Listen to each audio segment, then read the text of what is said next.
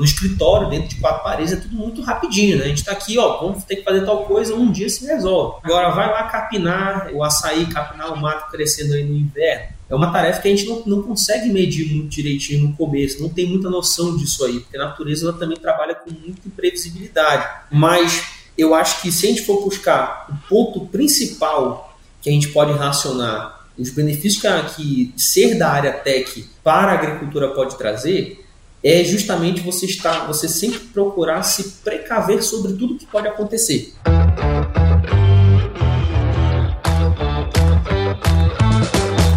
E aí, pessoa, tudo beleza? Estamos começando mais um episódio aqui do Agro Resenha e nessa semana tô aqui com o Ricardo Arraes, que é produtor de açaí e outras culturas lá no norte do país, lá no Pará.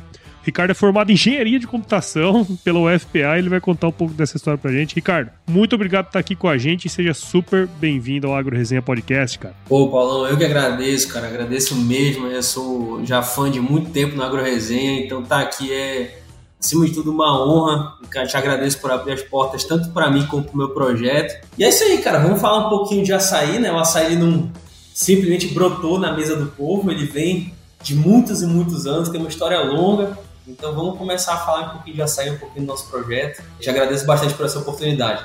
Vamos pra cima. E para você que tá aí ouvindo, já viu, né? Aqui no Agro Resenha, a porteira não tem tramela para quem busca se informar sobre assuntos ligados ao agronegócio. Então não sai daí, porque esse bate-papo aqui você não pode perder.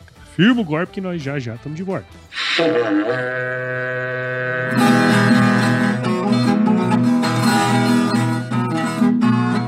Você já deve ter ouvido a máxima de que é o olho do dono que engorda o boi, certo?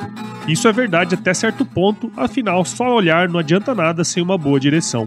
Com base em valores como honestidade, qualidade, inovação nos produtos e excelência no atendimento, a Nutripura, que desde 2002 atua no segmento pecuário, te dá essa direção, oferecendo os melhores produtos e serviços aos pecuaristas, garantindo resultados positivos não só no campo, mas principalmente no bolso.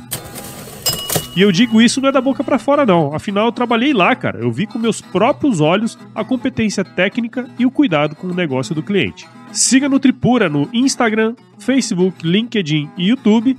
Entre no site www.nutripura.com.br e fique atualizado sobre o que há de mais avançado na pecuária.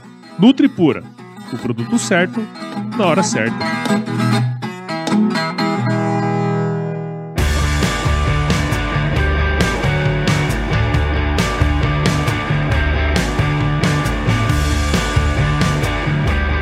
Muito bem, tô aqui de volta com o Ricardo. Ricardo, pra gente começar essa resenha aqui, cara, conta um pouquinho da sua história aí pra gente, meu. Cara, eu sou formado em ciência de computação pela UFPA. Eu e meu pai, nosso projeto hoje é eu e ele que tocamos. Nós somos formados pela mesma faculdade, praticamente passamos inclusive na mesma posição. Hoje nós temos uma empresa de computação voltada à gestão empresarial também, né, já de mais de 30 anos. Eu trabalho nela desde 2017, já tem mais de 11, 10 anos de trabalho aí. De repente, assim, com esse negócio da pandemia, né, que tivemos, eu e meu pai a gente sempre falou muito de negócio. Então, quando sentimos, a gente sentiu um tranco da pandemia, a gente decidiu procurar por uma outra fonte de renda, né? Uma outra, uma outra fonte de renda para complementar o que a nossa empresa já fornecia. Eu não sei te explicar muito bem realmente qual foi o motivo pelo qual a gente decidiu o agronegócio. Eu sei que desde o início, na conversa, já era comprar uma terra e começar o plantio, tá? Não sei te dizer exatamente o qual foi o estalo que começou essa conversa. Mas eu sei que a gente viajava muito de carro e sempre que a gente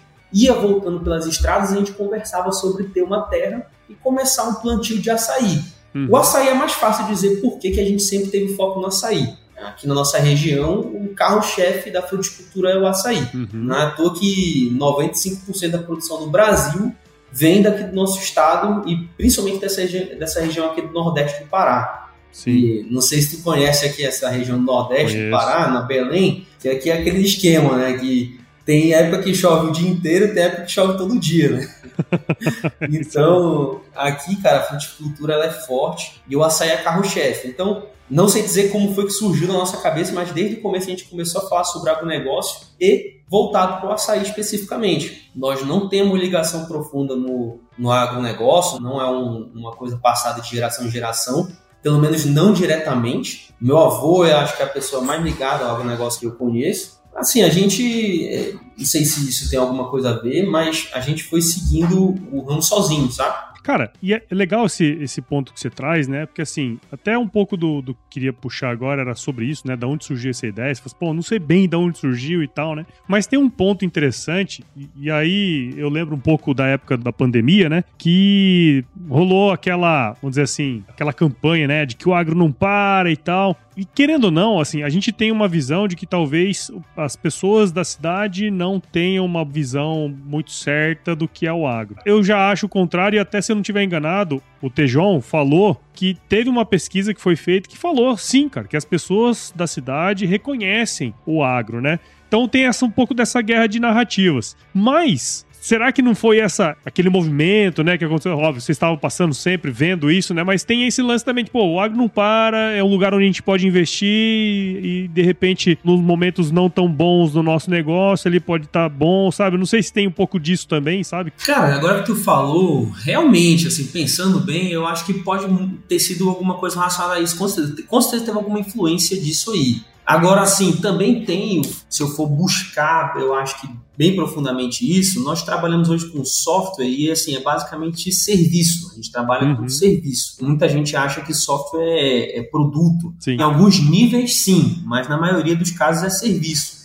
Então, eu acho que também tem um pouco disso, um pouco dessa influência do que se falou muito no agro durante a pandemia um pouco também da gente querer sair dessa parte de serviço e começar a produzir, realmente procurar algo que não tenha nada relacionado ao nosso negócio atual, apesar de que tem muita coisa, depois a gente pode até explicar um pouquinho, mas vamos dizer assim, em, em, essência não tem nada parecido. E eu acho que essa combinação foi o que levou a gente, inclusive vendo os plantios aumentando, porque o açaí teve realmente um crescimento muito grande de produção agora nesses últimos anos e o que eu quero dizer produção comercial, né? Aquele Sim. profissional no caso, propriedades voltadas ao cultivo do açaí, uma união maior dos produtores, e tudo mais. Então, eu acho que pode ter sido sim uma, uma junção disso tudo que trouxe a gente pro agro. E é legal até um, um dos pontos, né, que foi assim, pô, é que a gente conversou ali, né, para você vir gravar com a gente. Eu falei assim, cara, nunca conversei com ninguém que planta açaí ou que tem esse, esse sistema de produção. E uma coisa que eu lembro, assim,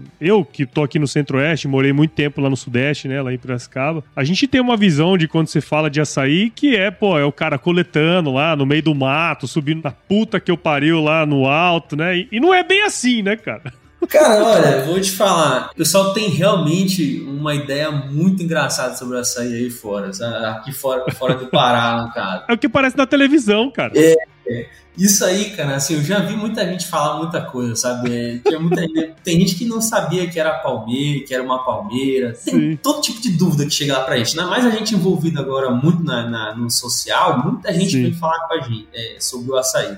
Isso é o seguinte, ainda tem o como, como eu acabei, acabei, de falar, recentemente teve um crescimento muito grande aí do plantio profissional, né? Uma, Tem uma uhum. profissionalização muito grande da produção de açaí. E aí vieram implementos hoje que facilitam muito a nossa vida aí na colheita do açaí e tudo mais. Mas, cara, para te falar bem a verdade, essa questão de subir no pé do açaí, que é o. tem até um nome para isso, é o peconeiro. Tá? Peconheiro. Peconheiro é o cara que sobe no pé do açaí com uma peconha, Olha. que é um saquinho ou então uhum. um pedaço de pano que ajuda ele a subir, e faz a colheita. Ainda tem muito isso aqui, é uma coisa que movimenta muita mão de obra. Como teve esse crescimento profissional aí do, do cultivo de açaí, o investimento no açaí é muito elevado nos primeiros anos, tá? É uma cultura que não dá cedo. Se nós usarmos as cultivares precoces da Embrapa, é, em torno de três anos e começa a produzir bem pouco. Se não fosse com açaí nativo, é cinco anos. Então, é uma cultura, vamos dizer assim, de médio prazo, né? Eu, eu acredito.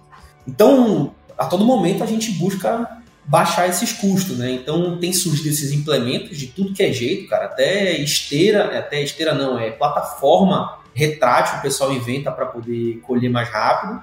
Mas ainda tem sim muita gente que sobe no açaí lá para coletar ele. Mas conta aí um pouco pra gente. Eu sou totalmente ignorante, tá? No sistema de produção do açaí. Nem fui buscar tanto que era pra eu te explorar aqui. Eu sei que você não é formado em agronomia nem nada disso, mas você tem experiência prática, né, cara? Conta pra gente um pouco do sistema de produção, como que é a cultura, quais são as particularidades que você percebeu ao longo desses, desses anos aí trabalhando já. Cara, o açaí hoje, para ser bem sério contigo, a gente tem até que tirar o chapéu aí pra Embrapa, porque a gente faz um trabalho. Acho que a gente não precisa nem comentar, né? Mas assim, a Embrapa fez um, um, um trabalho muito grande, uma quebra de, de, paradigma muito grande relacionado ao açaí, porque ele é uma espécie de várzea, tá? Então, acho que não tem sido tão divulgado assim, pelo menos não fora daquela, daquela nossa bolha do negócio de produtores, mas a Embrapa conseguiu desenvolver cultivares resistentes à terra firme. Tá? Por isso que hoje a gente tem muito esse cultivo profissional crescendo. Esse boom de produção que nós tivemos aí é muito em função disso tá? Mas o açaí, em essência, ele é uma cultivar de várzea, de áreas alagadas, tá? Então, quando a gente passa para a terra firme, a gente tem um gargalo muito grande que é a demanda hídrica. Então, hoje, a gente pode considerar que um dos gargalos na produção do açaí, por conta de investimento muito elevado, é a irrigação. É um desafio hoje, encurtando um pouco de caminho, é o maior desafio hoje que o produtor de açaí tem. É realmente investir na, na irrigação, tá? Essa irrigação funcionando, porque o açaí exige muita água, muita água. Alguns dizem em torno de 30 litros ao dia, outros dizem em torno de 100 litros ao dia. Isso eu estou falando de estudos publicados já, tá? O pesquisador da Embrapa. Então, eu acho que a característica mais marcante do açaí é essa demanda por água, tá? A precocidade também chama muita atenção. Esses três anos aí, dois anos de diferença de uma cultivar para uma, uma espécie nativa, realmente é um negócio que viabilizou muito negócio, além do rendimento, que é um rendimento muito maior também do caroço da Embrapa, né? O açaí, não sei se vocês, se todo mundo sabe, mas o açaí é uma frutinha bem redondinha, bem pequenininha, e a gente amolece aquilo, aquela polpa com as máquinas, com as batedeiras e fica um caroço. As cultivares da Embrapa elas geram um caroço menorzinho. Então ela tem um maior rendimento de polpa, que é muito bom para todas as etapas de beneficiamento do açaí. É excelente. Então realmente está tendo uma aceitação muito grande por conta delas, tá? E um outro gargalo que já não é mais tão frequente assim por conta dessa questão da irrigação já está sendo mais aceita, na verdade, é a sazonalidade do açaí. Que se você não irrigar o açaí, a queda de produção dele de uma safra para entre safra é gigantesca. É questão de produz 80 e poucos por cento na safra e 20, 15% na entre safra. Então, é, apesar da gente ter 95% da produção do açaí aqui no estado do Pará, 95% da produção do Brasil, tá? Uhum. Toda é do estado, é, vem do estado do Pará. Nós temos falta desse produto em épocas do ano. Sim. Tem falta, não, não cobre, não consegue cobrir a demanda interna do próprio estado. Para as pessoas que não sabem, o açaí aqui ele é cultural e já é, é consumido aqui há centenas de anos, tá? Ele não surgiu com a Oakberry, não. eu lembro até hoje, a primeira vez que eu tomei açaí, cara. Eu era moleque, eu tinha, um, tinha uns rapazes lá que jogava bola. Ele, ó, oh, vamos tomar um açaizinho aí com granola. Eu falei, que porra é essa? Eu nunca nem tinha ouvido falar desse negócio, né, cara? Esse deve ter sido 93, 94, alguma coisa nesse sentido. E aqui, o, o nosso paladar do açaí aqui do centro-oeste e do sudeste é diferente do paladar aí de vocês. Totalmente. Porque eu, eu, morei no Pará, tá? Eu morei no ah, Pará. Ah, morei, morei no Pará em 2013, 2013, 14, e eu vi o jeito que vocês comem o, o açaí, que é totalmente diferente do nosso aqui. O nosso aqui é uma sobremesa, né? É tipo um sorvete. Para vocês, não, né? Vocês comem na comida, tem um monte de coisa diferente aí, né? Aqui, cara, é um negócio assim, botar uma granola no açaí, botar essas coisas que vocês botam Rapaz, é quase uma heresia, cara. É igual falar, colocar se, ketchup em pizza. Se o, pessoal, se o pessoal joga na justiça aí para aprovar um projeto de lei para prender gente que faz isso, eu acho que aqui eles aceitam. Um, um plebiscito, eu acho que o pessoal bota para rodar esse negócio. aqui é bem diferente. Mas porque, assim, é, é uma coisa que a oportunidade de tomar o açaí do jeito que a gente toma realmente é muito restrito. O açaí ele é extremamente perecível, né? Extremamente perecível. Tirou do, do, do cacho, tirou do pé, tem todo um cuidado para secar ele direitinho, armazenar, transportar. Se você congela ele e descongela, você já tem mudança muito forte nas características dele, na aceitação dele, sabe? Realmente, hoje, hoje, apesar de já ter sido ter tido bastante estudo e bastante avanço nas tecnologias para a gente conseguir armazenar o açaí, hoje ainda é muito restrito a forma que a gente consome o açaí é, aqui na nossa região. É muito difícil você sair daqui e você conseguir tomar o mesmo tipo de açaí, não só por conta da preferência, mas por conta realmente das limitações, sabe? E cara, um ponto que chamou atenção aí quando você tava falando é esse negócio, né? Bom, a variedade mais precoce que tem hoje vai produzir com os três anos. Cara, três anos na agricultura, eu sei que passa rápido, mas, né, para fazer um investimento no cultivo como esse, não é um negócio simples assim, né, cara? Você tem que ter bala na agulha mesmo, né? Como é que vocês têm feito, cara, assim, nesse, nesse meio tempo, enquanto não produz, né? O que, que vocês fazem? Cara? cara, graças a Deus, assim, esses últimos anos, não sei se por conta do La Linha também, tem a gente tem tido um efeito bom aí na precocidade, reduzimos o nosso plantio isso, que nós já tivemos nossos primeiros pés produzindo aí com um ano e nove meses. Extremamente precoce, mas totalmente fora da curva. Mas a gente faz o manejo irrigado, faz o manejo de adubação tudo mais, enfim. Mas eu acredito que para ter coincidido tudo isso, né, tem a questão climática que também ajuda bastante. No nosso, inclusive, na nossa região tem toda essa vantagem. Né? Já tem projetos aí para o Centro-Oeste levando o açaí. A Rota da Fruticultura, por exemplo, que trabalha com estilo também, eles têm levado a sair para aí e têm feito projetos grandes, tá? Uhum. Mas eu acredito que essa questão da precocidade aí é, envolve, tem muita influência climática também. Agora, cara, para essa questão do investimento, nós já tínhamos feito uma reserva para esse nosso plano. Tudo nosso foi feito realmente com recurso próprio. Nós até tentamos buscar na nossa região, que tem alguns bancos regionais, que o Banco da Amazônia, por exemplo, que facilita aí uma, um financiamento para o projeto de açaí, mas é até uma coisa assim que eu acho que ainda precisa amadurecer bastante, sabe? Essas linhas de crédito voltado para o açaí. Primeiro porque você já tem que ter o seu plantio irrigado de antemão para você conseguir essa linha de crédito. Só que, como eu acabei de falar, né? É... O que, que veio primeiro, o ovo ou a galinha? Exatamente, exatamente, exatamente isso, cara. Eu falo isso exatamente para todo mundo que me pergunta sobre essa questão de, de linha de crédito, que é a questão do ovo da galinha, né? Porque, assim, para o maior gargalo da sua produção do açaí, tanto em investimento quanto em produtividade, é a irrigação. Quem está pedindo a linha de crédito para poder produzir? Não é porque está precisando de ajuda com adubação e tudo mais, porque aqui, tem, aqui a gente tem muita granja nas regiões, uhum. tem uma agricultura muito forte, então adubação em si a gente consegue, até no manejo orgânico. O que o produtor precisa hoje para tocar o projeto dele ser viável financeiramente é a irrigação. Então, nós procuramos isso, não conseguimos, por toda a burocracia que envolve. Tocamos nosso serviço do jeito que a gente deu, do jeito que a gente fez, tudo por conta própria. Tivemos no início consultoria agrícola com o engenheiro agrônomo, mas ele acabou tendo que sair da região.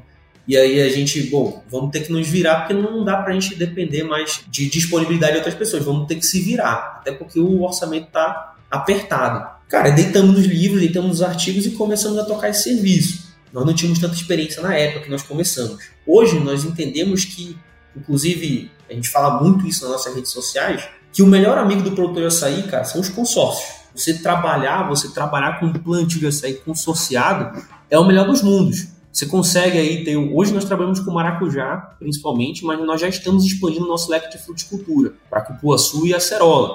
Mas hoje o maracujá ele ajuda muito a gente nas despesas do nosso projeto. E é uma coisa que, se eu soubesse antes, a gente teria começado com açaí e maracujá maracujá em outro nível do que o, do que o açaí, inclusive, por conta dessa, desse nível de investimento que a gente tem que fazer, que realmente, para você receber, começar a receber alguma coisa de retorno daqui a três anos, é um negócio que exige muito planejamento, mas mesmo com planejamento, tem que ter um plano de contingência aí para você ter um, um, abatimento, né? Pelo menos. Sim, sim. É, cara, porque segurar a onda vocês provavelmente devem ter feito um bom manejo e tal, tem toda a questão climática que de repente deve ter ajudado aí para produzir em menos de dois anos, mas aguardar três anos, que provavelmente deve ser o normal, né? Não é um negócio tão simples, né, cara, do ponto de vista de fluxo de caixa e tal. Então tem que sempre estar tá tendo uma, alguma entrada de capital para poder ir girando o negócio, senão não funciona, né? E cara, eu queria puxar até inclusive nisso aí. Porque assim, imagino que para quem não era da área, né, não tinha essa experiência, óbvio, vocês obviamente devem ter ido buscar o engenheiro agrônomo, é, livros e tal. Mas eu imagino, cara, que deve ter sido uma pegada aí para vocês, né? Aprender, fazer, errando, acertando e tal. Quais foram os principais desafios, assim, cara? Dificuldades mesmo, os perrengues que vocês passaram nesse processo, cara? Cara, o agricultor, a gente, quando a gente começa a entrar na agricultura de fato, a gente percebe que o agricultor tem que saber um pouquinho de tudo. E a nossa área, na verdade, de tecnologia, ela é uma área que, na verdade, está se especializando demais. A gente tem uma especialização muito grande das funções na tecnologia, né? cada vez mais ramificando. E para a agricultura, e entender que o agricultor tem que ser um cara que tem né, não é só botar as coisas no chão e deixar a natureza tomar conta. A pessoa tem que ter um estudo, tem que, não é uma coisa tão bruta como as pessoas imaginam. Tem que ter muito estudo, tem que ter muito embasamento e saber um pouco de tudo para você não ficar refém de algumas coisas, por exemplo, de mão de obra ou então de tecnologia que pode não ter na sua região.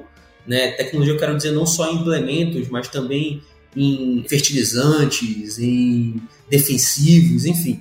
Então, quebrar esse paradigma de que, opa, a gente tem que meter a cara em todas as áreas para a gente entender um pouco de tudo, foi muito difícil. Foi uma barreira grande que a gente teve que pular de se inteirar sobre vários assuntos. Outra barreira grande de pular foi encontrar todos esses assuntos né, de uma forma que a gente consiga entender, estudar e fazer uma síntese menos técnica daquilo tudo, sabe? Então são dois desafios muito grandes aí, para quem começa. E depois que já vai passando o tempo, a gente já entende um pouco melhor como é que as coisas funcionam, né? Já, já começa a encontrar, já começa a saber como organizar, planejar, enfim. E cara, isso aí foi uma porta de entrada, na verdade, inclu é, inclusive para essa nossa geração de conteúdo, para essa nossa produção de conteúdo também. Né? Nós, vimos oportunidade dentro da nossa dificuldade.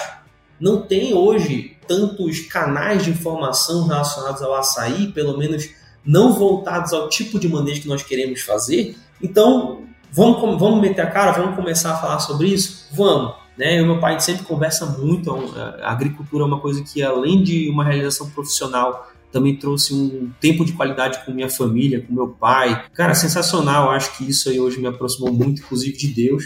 E é, ter todo esse. abrir essa porta para o conteúdo, cara, foi uma conversa nossa. Vamos começar, vamos organizar e mostrando a realidade. Vamos abrir a porteira e vamos fazer isso com transparência. A gente sabe que na internet nada. Tem, na verdade, nada não, né? Tem muita coisa que é da noite para o dia, mas são exceções.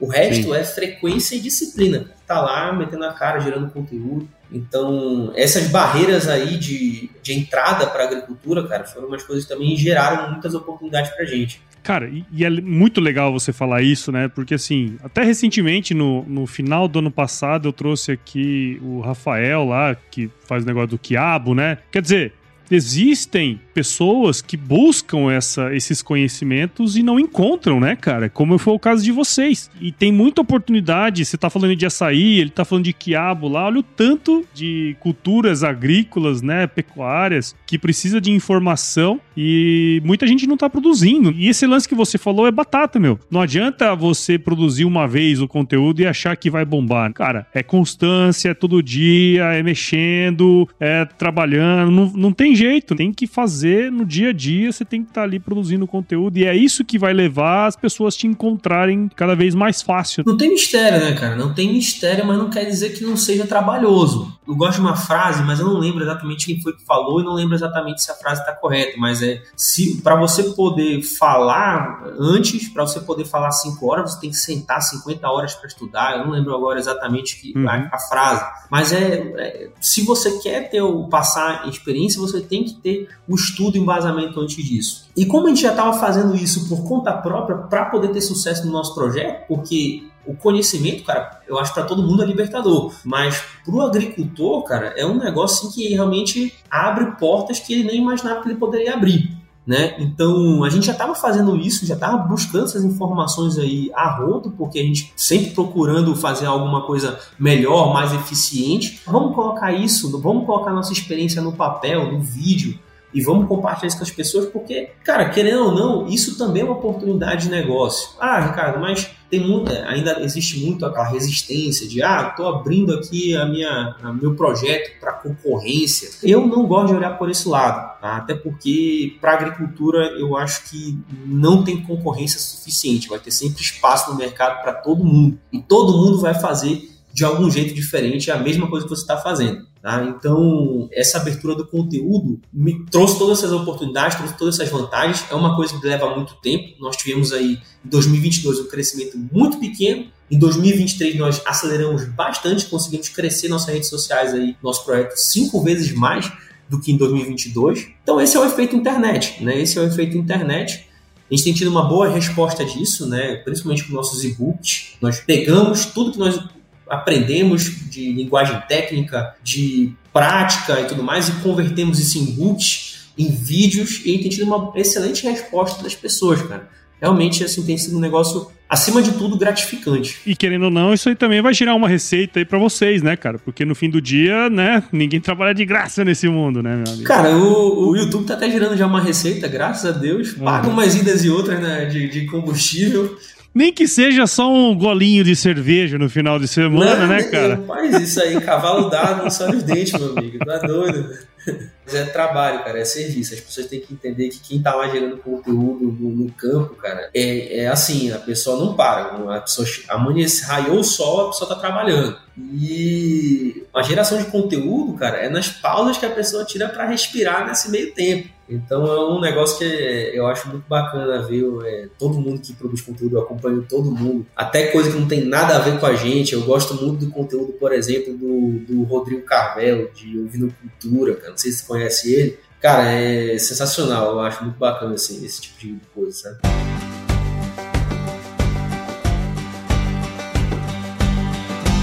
E aí, tá curtindo o bate-papo, cara? Espero que sim. Mas eu tô passando aqui para te dar um recadinho. A missão da Stoller é transformar conhecimento em inovação para a agricultura, gerando valor a todos os envolvidos. Por mais de 50 anos, ela transforma conhecimento em inovação no esforço de impulsionar as culturas a alcançarem seu máximo potencial genético e atingir altas produtividades. E quando se trata de conhecimento, você pode encontrar tudo sobre fisiologia, nutrição e biologia de plantas no podcast Campo On, produzido pela Stoller.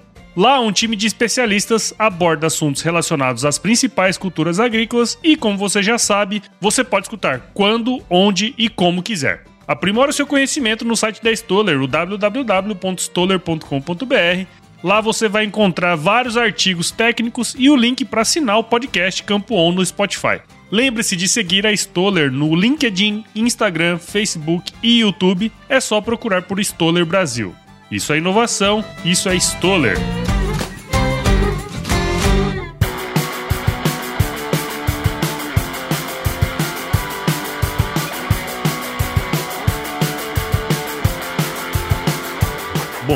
Vocês têm aí a empresa né, de, de desenvolvimento de software e tal. É, você entrou nessa, nessa barca aí de, de ser produtor rural, né? Tem a parte de criação de conteúdo. Como que tá sendo conciliar tudo isso aí? Porque tem, pô, você tem uma empresa que está há 30 anos no mercado aí, e eu sei muito bem como é que a área de tech que o pessoal trabalha, não é um negócio tão simples também, né, meu? Como que você está se organizando aí? Cara, é correria, vou te falar uma coisa, é um negócio frenético, sabe? É um negócio bem frenético, mas a gente tenta é, encaixar assim da melhor forma que dá eu e meu pai, a gente toma conta aqui da, da empresa, nós temos mais um sócio, e ao mesmo tempo tomamos conta da, da, da fazenda. Então, tem dias que eu consigo ir lá para dar uma ajudada, para poder resolver as coisas que tem que resolver, meter a mão na massa, para ajudar uma mão a mais lá na, na, na, fazenda faz uma diferença gritante. E os finais de semana a gente está por lá, cara. Os finais de semana é na roça mesmo, adubando com suor, entendeu? E as coisas estão andando. Mas isso tudo também é, é, é um trabalho de muita observação. O maracujá, por exemplo, começamos muito pequeno, com 40 pés de maracujá só plantados e estamos expandindo aos poucos. Isso foi reflexo da nossa experiência com o açaí, que nós já começamos de cara, três pessoas plantando 15 hectares de açaí. No braço, no braço. Vocês são né? muito loucos mesmo, irmão. Entendeu? E, e, não, porque tu vai olhar assim, tudo, tudo que a pessoa fala de agricultura é milhares, centenas de hectares. 15 hectares vamos tirar É fácil, coisa pra cara. caralho, 15 Entendeu? hectares, meu amigo. Não começamos 15 hectares, cara, no braço, fui puxado, não. Todo o resto vamos começar pequeno e vamos expandindo. E com o maracujá foi dessa forma, entendeu? As coisas começaram a se encaixar melhor, as engrenagens começaram a girar melhor agora com a experiência. Então, o que era antigamente extremamente frenético, hoje está menos frenético, mas continua frenético. Cara, sabe, sabe uma coisa que eu acho muito interessante, assim? Quando você provavelmente tem uma visão muito processual, até pelo seu trabalho, né, cara? Você faz desenvolvimento de software e tal, então tem muitos processos que você precisa seguir. Em tese, quando você olha de longe, parece que no agro, né, você não olha assim, nossa, não tem tanto processo assim e tal. Quer dizer, pô, a natureza, né, tem sempre esse- essa visão externa, né? E quando você pula pra dentro do negócio, você começa a ver muita similaridade. Como que você tem relacionado essa sua experiência no universo tech aí, né, de desenvolvimento com os projetos que você está tocando dentro da fazenda. Cara, isso aí é o que eu tava falando lá no início, agora que a gente tava se apresentando, que é, parece não ter nada a ver uma coisa com a outra, mas na verdade tem. Porque assim, a tecnologia ela ajuda a gente de uma forma ou de outra, porque a gente está sempre antenado em algumas coisas. Então, por exemplo, automações de processos, a gente tem uma, uma noção um pouco melhor, por exemplo, automação elétrica da nossa, da nossa irrigação. Nós fomos puxando, sabíamos que aquilo existia, fomos puxando e começamos a resolver. Ah, vamos começar a fazer agora, é, começar a desenvolver um programinha que ajude a gente na nossa própria gestão é, do nosso trabalho, né? uma coisa mais voltada para a gente, isso a gente consegue fazer tranquilo. Nessa área de facilitar, de, de gerar alguma ferramenta que a gente facilite nosso trabalho, a tecnologia é sensacional, ela ajudou a gente muito nisso aí. Em processos de operacionais mesmo na fazenda, cara, ainda assim é um desafio, né? Ainda assim é um desafio muito grande. No escritório, dentro de quatro paredes, é tudo muito rapidinho, né? A gente tá aqui, ó, Uhum. vamos ter que fazer tal coisa, um dia se resolve. Agora vai lá capinar o açaí, capinar o mato crescendo aí no inverno. É uma tarefa que a gente não, não consegue medir muito direitinho no começo, não tem muita noção disso aí, porque a natureza ela também trabalha com muita imprevisibilidade. Mas eu acho que se a gente for buscar o ponto principal que a gente pode relacionar os benefícios que, ser da área tech para a agricultura pode trazer, é justamente você estar, você sempre procurar se precaver sobre tudo que pode acontecer. Porque quando o cara é programador, ele tem que pensar em todas as possibilidades de alguma coisa acontecer. Então, quando a gente vai para a agricultura, a gente acaba trazendo esse viés junto com a gente. Então, quando nós vamos fazer alguma coisa na agricultura, a gente senta semanas antes para poder fazer, imaginando tudo o que pode acontecer com aquilo. Quando nós temos pelo menos grande parte disso mitigado, nós colocamos para o campo. Então, essa lógica, essa mentalidade que trouxe da, da área da tecnologia por conta da programação, com certeza tem ajudado muito a gente, cara. Muito, muito, muito mesmo. Legal, cara. E é bom isso aí, sabe por quê? Porque daqui a pouco você vai ter um vizinho que vai falar assim, ah, o que, que esses caras estão fazendo aí? Aí o cara vai vir. Já deve ter acontecido pela sua carinha aí. O que, que vocês estão fazendo aí? Isso que tem, né? Com certeza e- já. e isso vai gerando um- um- uma coisa boa ali na região, né? As pessoas vão vendo, pô, tá dando certo. Aqueles maluquinhos lá estão fazendo e tá dando certo, né? Como é que tem sido essa questão do- dos vizinhos aí, cara? Cara, algumas coisas têm sido bacanas, né? Algum vizinho vem perguntar pra gente, vem querer saber como é que tá indo o projeto, a gente mostra lá, mostra tudinho direitinho, ajuda.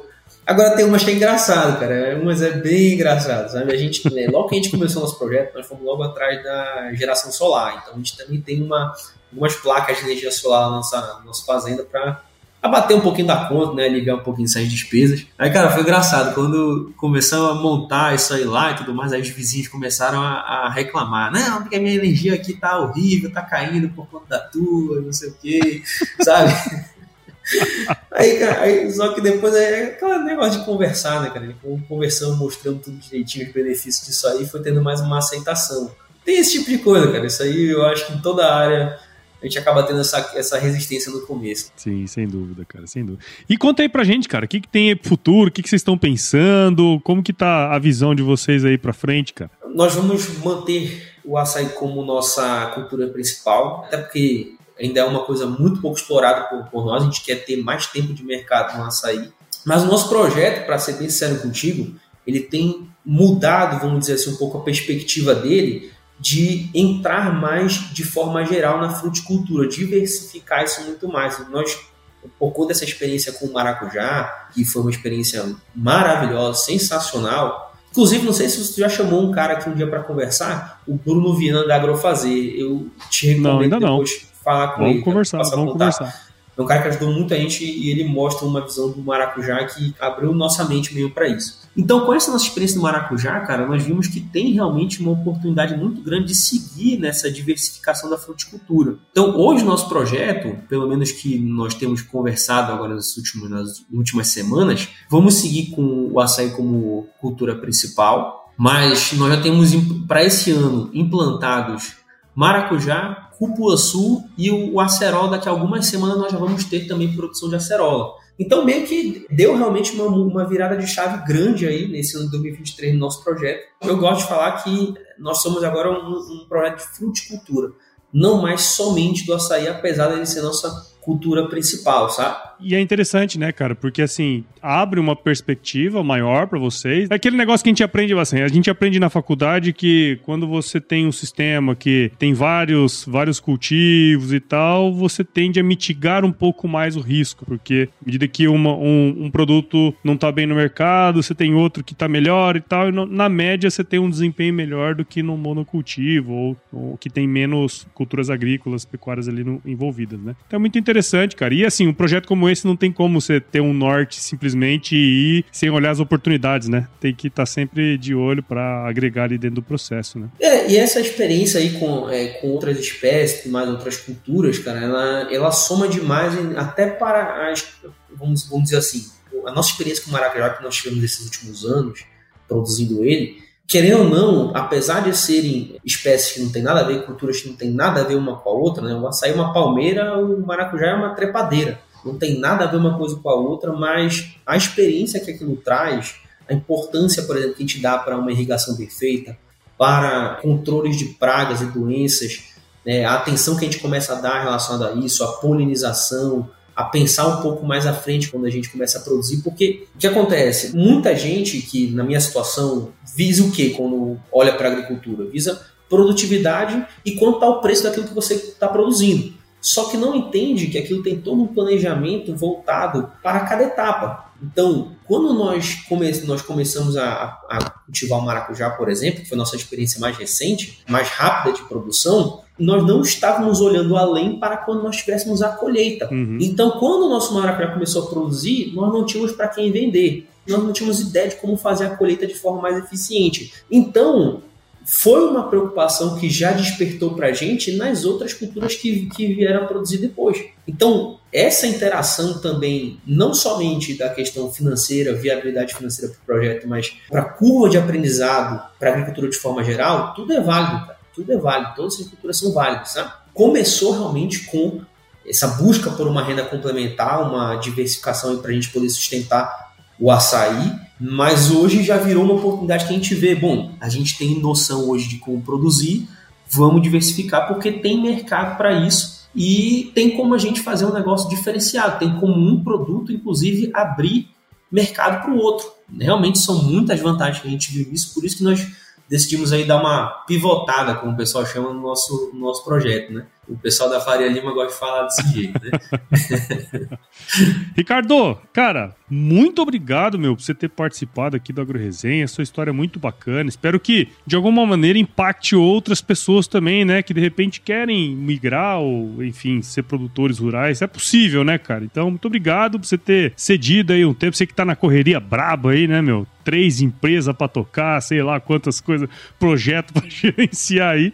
Mas você arranjou um tempinho pra estar com a gente, cara. Então, muito obrigado e parabéns aí pelo seu trabalho. Cara, quem tá ditando meu ritmo, pra te ser bem sincero, é essa chuva, né, cara? A gente não sabe quando é que ela vai parar de novo, então, meu irmão, tudo que dá pra gente fazer enquanto essa chuva tá caindo, a gente faz, né? É isso aí. Mas, pô, Paulo, obrigado por abrir essa oportunidade pra gente falar, abrir um pouquinho de espaço aqui. Eu sei que é um negócio, pô, a agroresenha é um negócio muito interessante, cara, abrir para poder falar. Isso aí eu, é, eu criei coragem de falar contigo justamente porque eu vi que tu era realmente um cara que abria as portas para o pessoal poder falar qualquer tipo de experiência que tivesse com o agronegócio uma coisa interessante. Então, eu te agradeço muito por isso. Eu tenho certeza que isso vai ajudar muita gente. Eu tenho certeza, até porque eu vejo pelo reflexo nas nossas redes sociais o quanto tem gente buscando informação sobre isso, buscando realmente conhecimento. Não é ponto fora da curva um agricultor que quer estudar, todo agricultor quer isso aí, mas realmente hoje as coisas são, por mais que a gente tenha uma informação muito mais rápida, muito mais abrangente hoje em dia, o agro ainda, se, ainda deixa a desejar na comunicação. Isso aí, qualquer tipo de coisa tem sido que ajuda bastante. Foi uma experiência muito interessante estar aqui contigo, cara. Muito bacana mesmo, uma honra. E que, se Deus quiser, se encontra mais vezes aí para conversar mais sobre algumas coisas do projeto, algumas novidades. Com certeza, com certeza. Quem sabe não gravamos aí na fazenda, hein? Pô, cara, as portas estão abertas, as portas estão abertas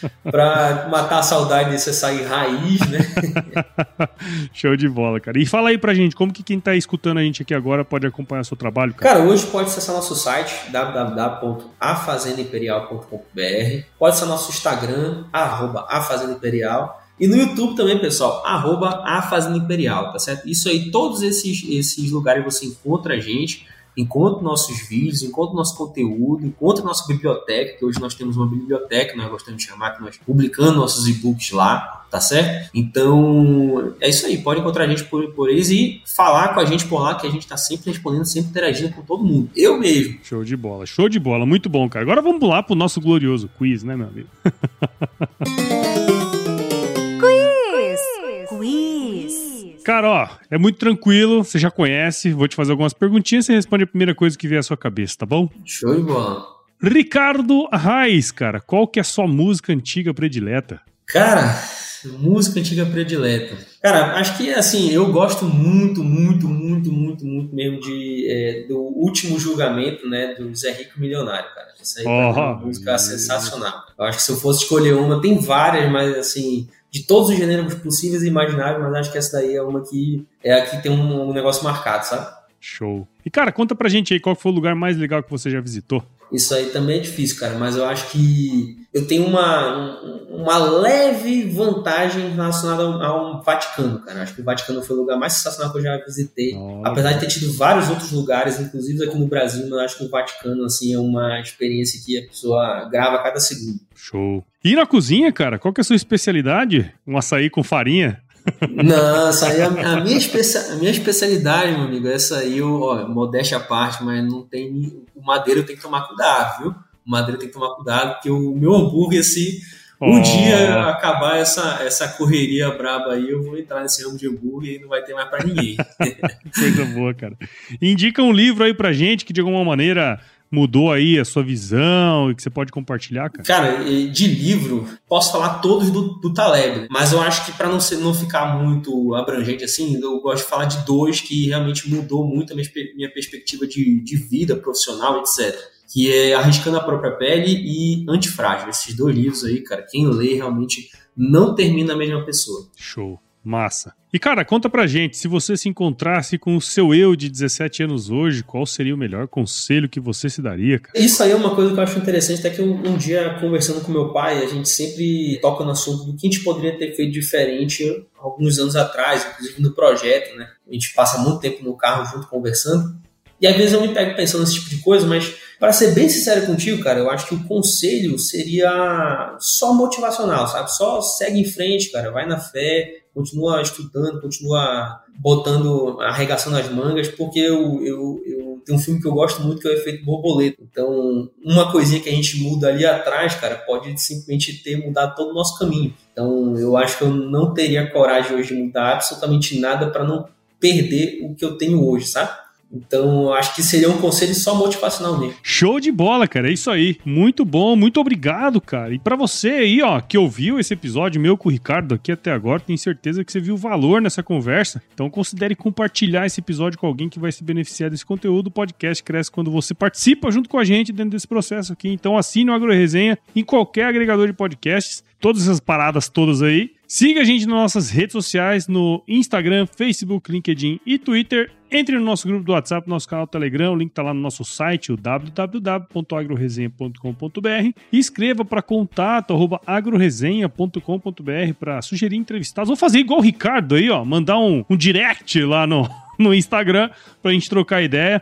Tenho certeza que você vai mandar muitas coisas boas aqui pra gente. E nós fazemos parte da rede Agrocast, a maior, mais bonita e fofa rede de podcasts do agro. Então, se você quiser ouvir outros podcasts do agro, só colar em redeagrocast.com.br.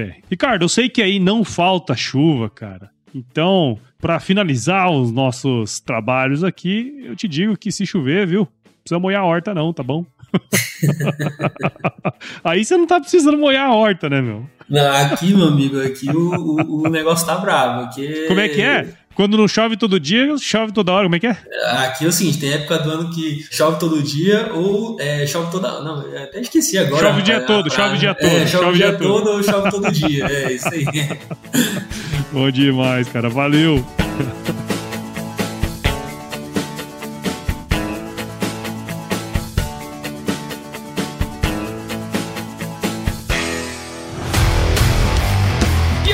você gostou desse podcast? Se gostou, considere compartilhar esse episódio com alguma pessoa que irá se beneficiar desse conteúdo e nos ajude a alcançar ainda mais pessoas. O roteiro e apresentação desse episódio foi do Paulo Ozaki, a produção do Agro Resenha e a edição do Senhor A.